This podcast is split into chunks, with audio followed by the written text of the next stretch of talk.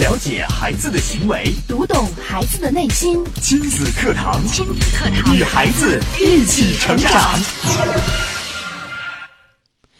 你有没有听过这样一些话？父母这么优秀，为什么教不出好孩子？父母为孩子付出那么多，为什么孩子不领情？或许有人会回答，那是因为父母的好基因没有遗传到孩子身上，或者是父母在教育的时候没有培养孩子的感恩之心。其实，真正的原因比这些要深远得多。亲子课堂今日关注：你为什么教不出好孩子？主讲嘉宾：亲子教育专家袁明阳老师，欢迎关注收听。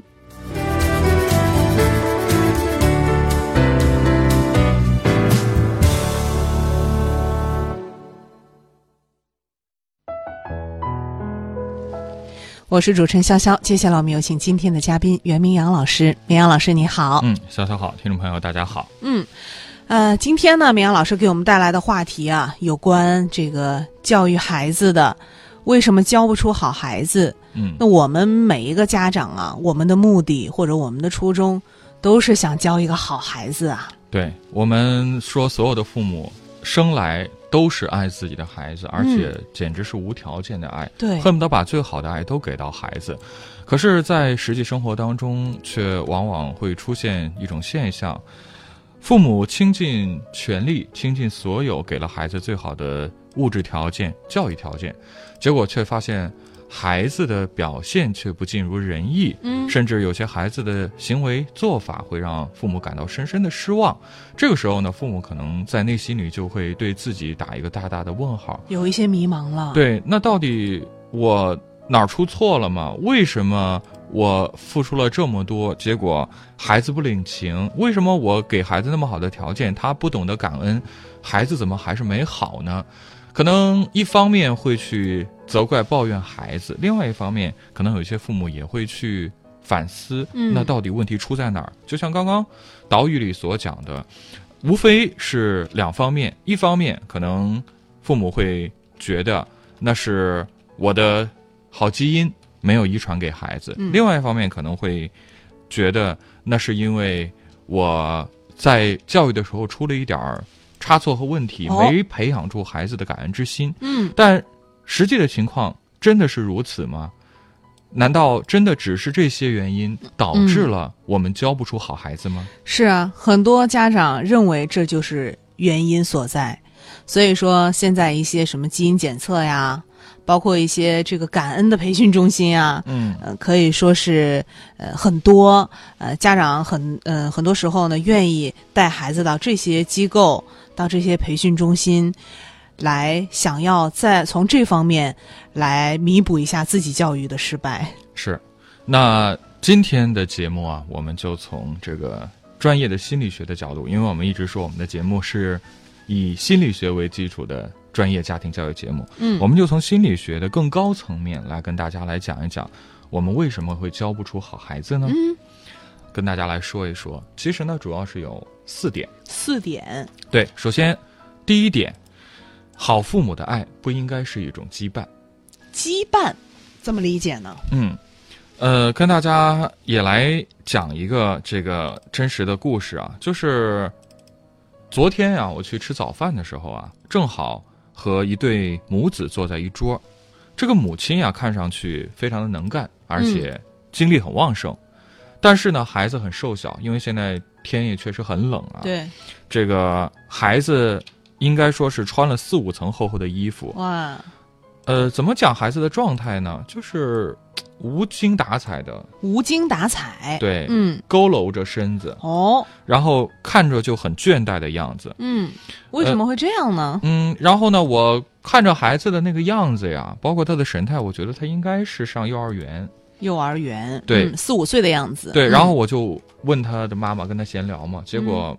这个母亲竟然说，她孩子已经上到二年级了。二年级，对那就应该已经有八岁了。对，嗯所以你看，看到的和实际的情况是有差距的。对呀、我们说现在生活条件这么好，孩子不缺营养啊。嗯现在的孩子，我觉得哈，普遍比以前的孩子长得要高，长得要壮。是嗯，而且这个母亲跟我聊天的时候啊，边聊，他还边将饼干喂到孩子的嘴里，并且呢，把这个牛奶瓶打开递到了孩子的嘴边。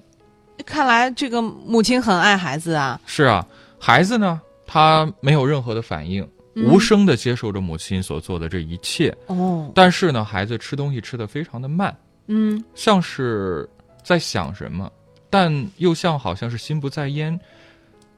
像是一种怎么讲？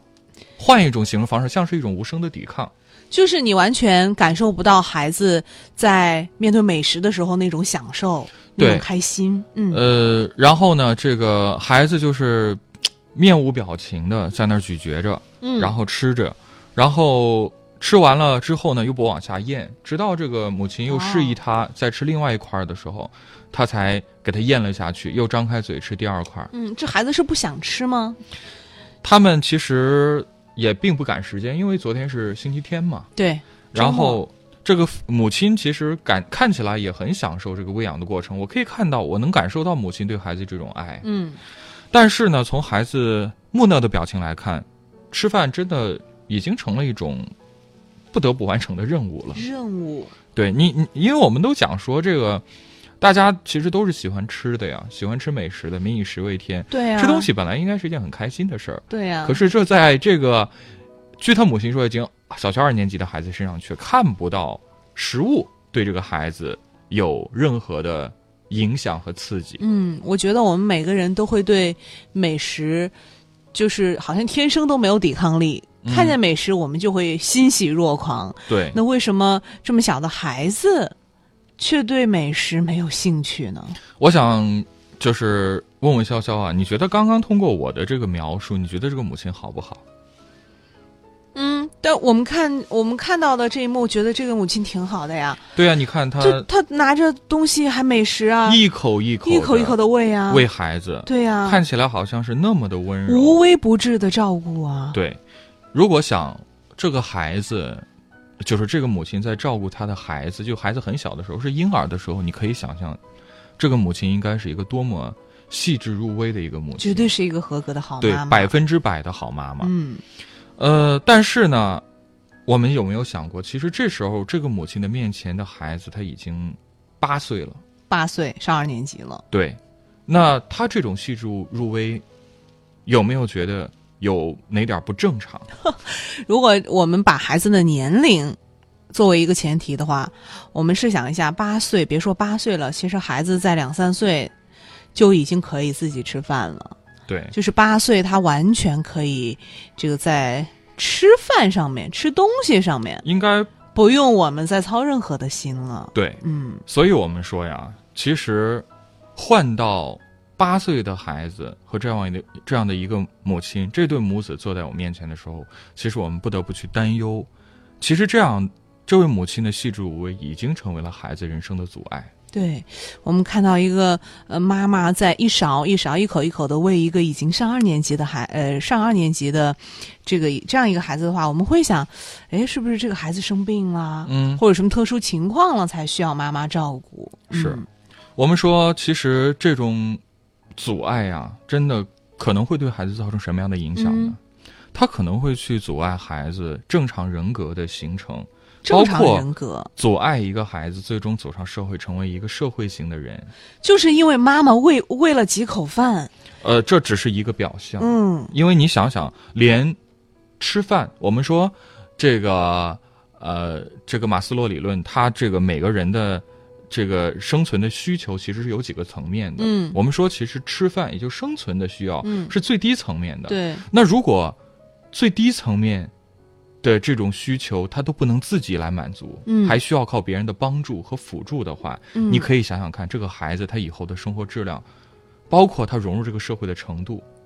嗯，就是我们可以理解为，如果说你连最简单的都做不了，更何况复杂的。对呀、经常会有家长会在节目里还会问我们一些问题，说孩子不吃饭怎么办？嗯，我孩儿他怎么就胃口不好呢？嗯给他变着花样做什么都不吃，哎呀，吃个饭太难了，嗯，叫了多少遍儿，就是没办法给他叫到饭桌 前。哎呀，哄哄半天吃一口，嗯还有母亲问我们，我孩子不睡觉怎么办？嗯，孩子不吃饭多半是不饿，孩子不睡觉多半是不困。 是啊，你看， 这是多么浅显的道理。对呀可是，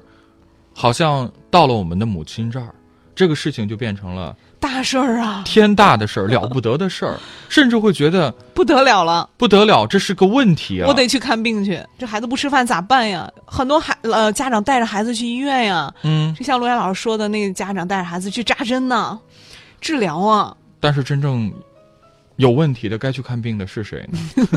我们想想看，真的就是是孩子吗？你想想看，哪怕是一个小动物，它嗯饿了它不知道吃吗？它困了它不知道睡吗？嗯，这都是很正常的，这是天性。对呀、可是我们连天性都要去剥夺和干涉，对，那你想想看，这样的爱还能称其是爱吗？是他对孩子的这个发展，是不是就是一种羁绊呢？嗯我们说母爱是羁绊呀，其实说的就是母亲无视孩子发展的需要，只是根据自己的意愿在养育孩子。嗯他满以为孩子会享受这一切特殊的服务，嗯因为这是我爱呀，嗯，看我多爱你，孩子。对呀、殊不知，其实自由是人的本能，吃饭睡觉也是人的本能。嗯我们如果把本能都给孩子剥夺了，你想想看，其实你就是在剥夺孩子的自由，剥夺孩子发展出他们自己的能力和个性。嗯，很多家长很焦虑啊，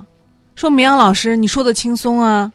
吃饭是他自由，关键他不吃啊。你看别的孩子都长都长这么高，他才长得跟豆芽菜一样。不吃怎么能有营养呢？怎么能长高呢？长身体啊！不睡觉，他他到十点十一点他都不睡，早上他起不来，上学要迟到的呀。你看，看似好像我们是为孩子好，但实际上。我孩子为什么像个豆芽菜？嗯孩子为什么不爱吃饭？嗯为什么孩子到十点多还不睡觉？嗯，它是有原因的，原因不是因为我们没有喂孩子，没有嗯，强迫着孩子去躺到床上睡觉。对，嗯这都不是原因。原因是什么？原因是因为孩子没有养成良好的生活习惯，是就是孩子，比如说我们先说吃饭这个事儿，嗯孩子为什么不饿呢？嗯。你给孩子准备了一堆零食，对呀随时随地孩子饿了，伸手就能抓到好各吃种的。饼干、糖果、膨化食品都在手边啊。那你说，谁不觉得那零食好 吃？啊那一日三餐，呃，柴米油盐的，肯定觉得那个味道不如这个零食里边各种添加剂丰富啊。对花样不多，早就吃腻了。对那吃饭的问题解决了吗？再来说睡觉的问题。嗯那你跟孩子有没有说过早上要几点起床，嗯或者说你是几点起床的？嗯，没有说过，对呀、如果孩子没概念也不啊如知果道孩子几点是几点。嗯对啊，，每天孩子都是，呃，睡到这个快要上学的那前半个小时才起床，嗯慌里慌张的一家人把孩子给送到学反正校。孩子总是在妈妈发飙的那一刻才起来的。对，这样的话，那你想想看，他睡觉的时间是固定的，嗯那他有释放不完的精力怎么办？嗯那，晚上只能把精力释放完了再睡啊。对啊，不困呢，还想再玩会儿啊。所以你看，到底问题在哪儿？是因为先孩子像豆芽菜，还是先孩子晚上不睡觉，才导致了我们去喂孩子、去吵孩子，让孩子睡觉吗？嗯大家可以思考一下啊，这个因为家长就就是他下意识的就觉得这是孩子的问题啊。嗯，他不吃饭，那就是他不对；他不睡觉，那就是表现的不好啊，不懂事儿。我们其实可以换一个概念，就是不吃饭、不睡觉，我们说是孩子的问题，嗯我们可以把问题换成是，嗯就是吃饭和睡觉是孩子的事儿。嗯，如果把给他问题换成是对，换一个概念的话，可能我们马上就知道这个事儿该怎么解决了。对。其实这不是一个问题，这只是孩子自己的事情。对，嗯，所以我们说的第一点就是，千万不要把爱当成是一种羁绊。不要把爱当成羁绊。嗯，好，那今天我们请到的是亲子教育专家袁明阳老师为我们带来的话题：为什么你教不出好孩子？那也，呃，在刚刚的节目当中，其实明阳老师也说了，不要让爱成为羁绊，要想。让孩子吃饭、睡觉，或者说更多的完成自己的事情，其实良好的习惯是很重要的。欢迎大家参与到我们今天的话题讨论当中。您可以在微信公众平台关注微信公众号“亲子百科”，千百的百课堂的课，回复“习惯”两个字，就可以按照提示加入到我们的呃行为习惯群里，在群里就今天的话题来和我们互动交流。我们也稍事休息啊，稍后接着回到节目当中。你的努力，你的工作，你的事业，这一切都为了什么？都为了什么？你一生为之奋斗的目标是什么？家庭和孩子。离开了家庭和孩子这一目标，人生会失去意义，我们将不可能幸福。亲子课堂给你一张通往幸福生活的地图。生活的地图。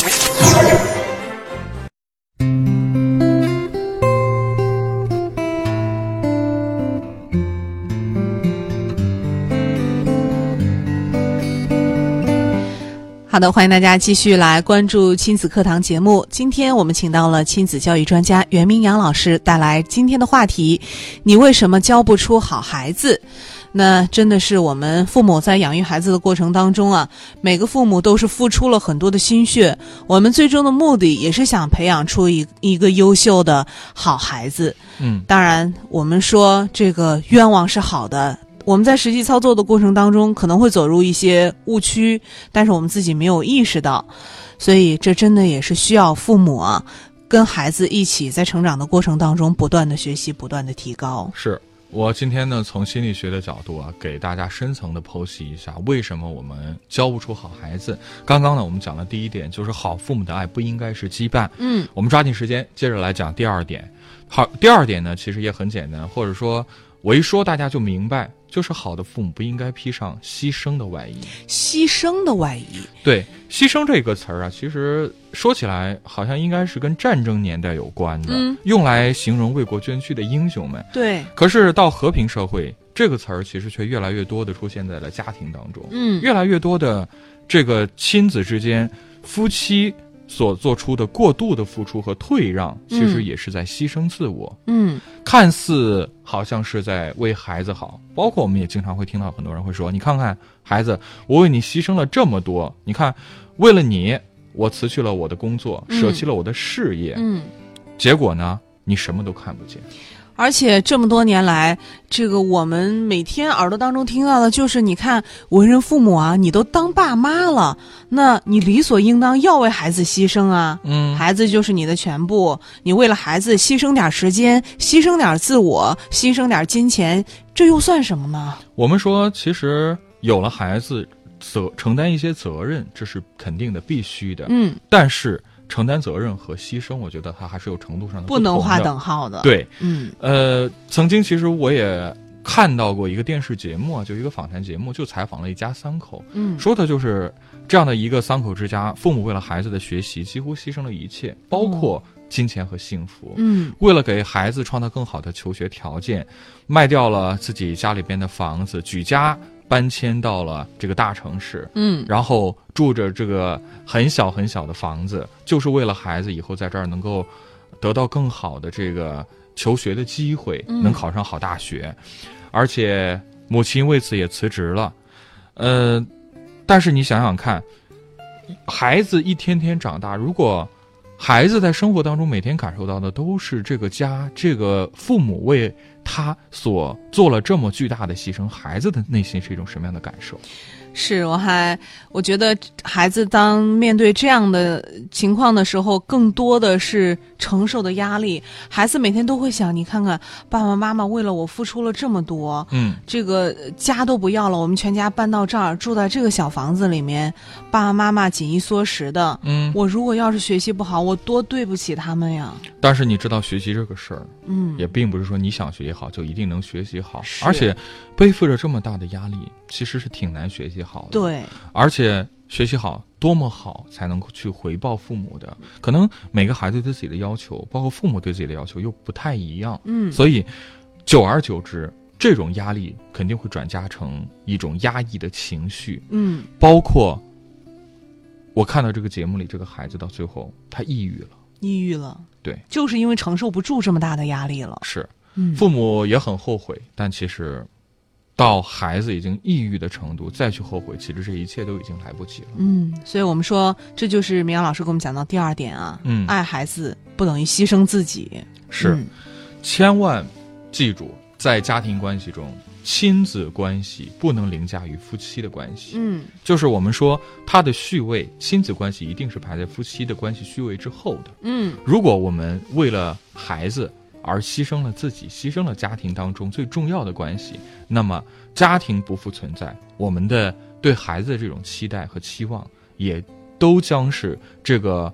无根之木、无源之水。是。现在很多的家长，别说把亲子关系、孩子放到夫妻关系之上，甚至都放到自己的生命之上了。是。再来说说第三点，第三点是什么呢？就是在物质上给呃给孩子太多的过度的给予。嗯，物质上给予孩子太多，嗯，这是我现在很多家长都容易走入的一个误区。对你想想，就是可能表面上看起来这个父母没问题啊，嗯孩子想要什么我就竭尽全力。对，现在生活条件都好了呀，我们自己苦点儿，不能苦孩子。再说现在这个，我们也都买得起。嗯，呃，然后但是你想过没有，如果你在不断的去满足孩子的所有的要求的时候，这背后可能隐藏的是什么呢？嗯就是可能潜台词就是，我小时候可能过过苦日子，嗯我现在一定不能让孩子有亏欠。嗯，看似我们是在满足孩子，其实是在满足自己内心的那个没有被满足的小孩儿。对，所以，这样的一种方式，这样的一种爱，会给孩子造成一种什么感觉呢？嗯孩子会觉得这一切都是理所应当的，对，因为过度了呀，嗯它不正常啊。嗯就是只要我要什么，我爸我妈都会给我。嗯，那有一天，孩子要的东西你给不了的时候，那可能会造成孩子怎么样的想法呢？嗯他会觉得你不爱他了，哦甚至还会有更过激的行为。嗯他可能会开始仇视一切，嗯然后呢，可能就幻化出接下来我们之前曾经说过的问题：孩子可能不懂得感恩，嗯，就是以前对他的千般好，他都记不住，他只嗯记得在这一刻你没有满足，你没有满足。是，孩子除了不懂得感恩，呃，而且会出现，你看我要什么，爸爸妈妈都满足我了，我也不需要自己去努力了。是，过度的物质给予，缺乏真正的心灵陪伴，也是我们讲的这一点的最重要的一个问题。其实，嗯在西方教育学有一句话说的很好，叫做“孩子最好的玩具其实就是爸爸妈妈爸爸妈妈，对嗯”。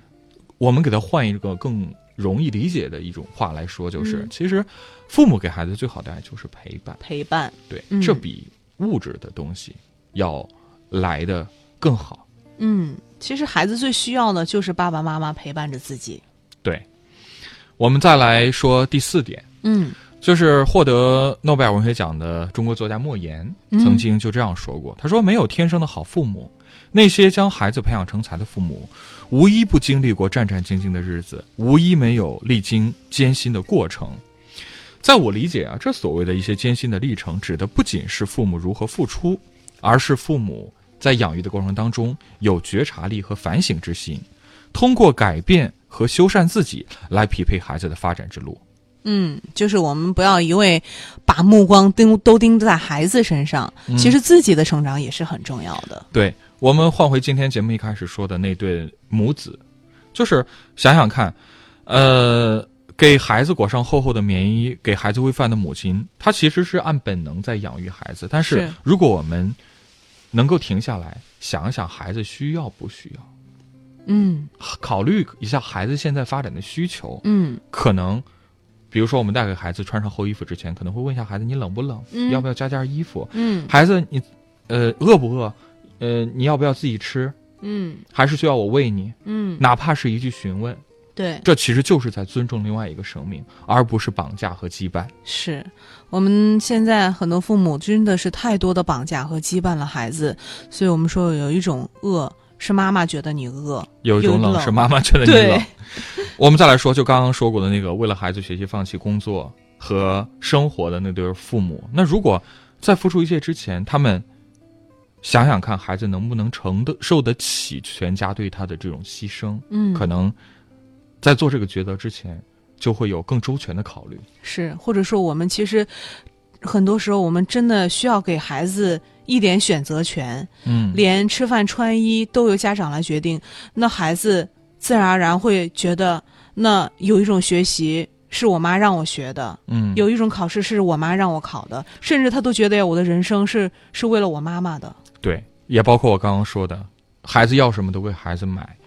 其实我们细想想，更多的那是因为可能我们小时候物质的匮乏，这会儿我们希望能够加倍的补偿孩子，但是想过没有，物质的补偿跟心灵的陪伴相比，它其实是非常苍白的。嗯孩子最需要的根本不是那些物质上的东西，而是爸爸妈妈每天都能抽出时间，固定的时间来陪自己，高质量的陪伴。想想看，那些欢乐的时刻，是因为那些物质的东西带给我们的吗？我相信孩子，你现在去想想看，你小时候那些美好的回忆，一定是在跟一家人其乐融融的那种是关系当中给你留下的美好记忆。是，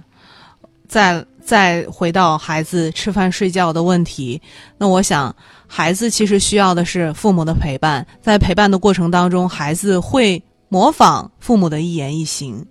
当父母做到了有原则、非常有序，该吃饭的时候吃饭，到点了就睡觉。孩子他每天看到的是生活到的是一个非常有序的环境，嗯，他自己也会对自己的行为做出自律。说的非常好，所以我们今天来做一个小小的总结啊。那最好的养育是什么呢？就是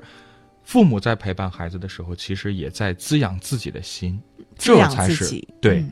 这才是最好的一个养育的方式。心理学有句话呀，说的也非常好，说发展是终身的。嗯其实这句话用在家庭教育当中也非常非常的适用。嗯，就是父母将自身的学习和成长放在教育的首位，孩子一定就能受此影响。父母的学习也是终身的。对，嗯因为当孩子看到你在为自己负责，我父母还在去学习，还在提高的时候，孩子会觉得，哎呀，原来人生就是就该是这样，对，我一定要像爸妈一样，成为爸妈那样同样健康积极的人。所以说，每当你跟孩子说“孩儿，你努力吧，好好学吧”，嗯这个时候换过来还是在嗯偷换一下概念，对，要对自己说嗯努力吧。努力吧我。今天有没有听亲子课堂？嗯我今天有没有学习？嗯，我今天花多长时间在学习？对今天我的情绪是什么样子的？对今天我的行为习惯、生活习惯是不是保持的很好？是，任何一个生命都不希望受到约束，所以当我们要求孩子成长之前，还是先学会自我成长。嗯，非常感谢绵阳老师精彩的讲解啊！听到今天的这期节目，相信大家也很有感触。那更多的良好的行为习惯的养成，包括您对自己呃情绪的管理、自我的提升，我们都欢迎大家跟我们来共同来讨论、共同学习、共同进步。就我们今天的话题，您可以在微信公众平台关注微信公众号“亲子亲子百科”，千百的百课堂的课，来回复“习惯”两个字，按照我们发送给您的提示，加入到行为习惯养成的群里。呃，在这个群里呢，明阳老师也会就行为习惯的养成给大家分享更多行之有效的一些方法。好的，今天节目就是这样，感谢大家的收听陪伴，明天同一时间亲子课堂和您不见不散。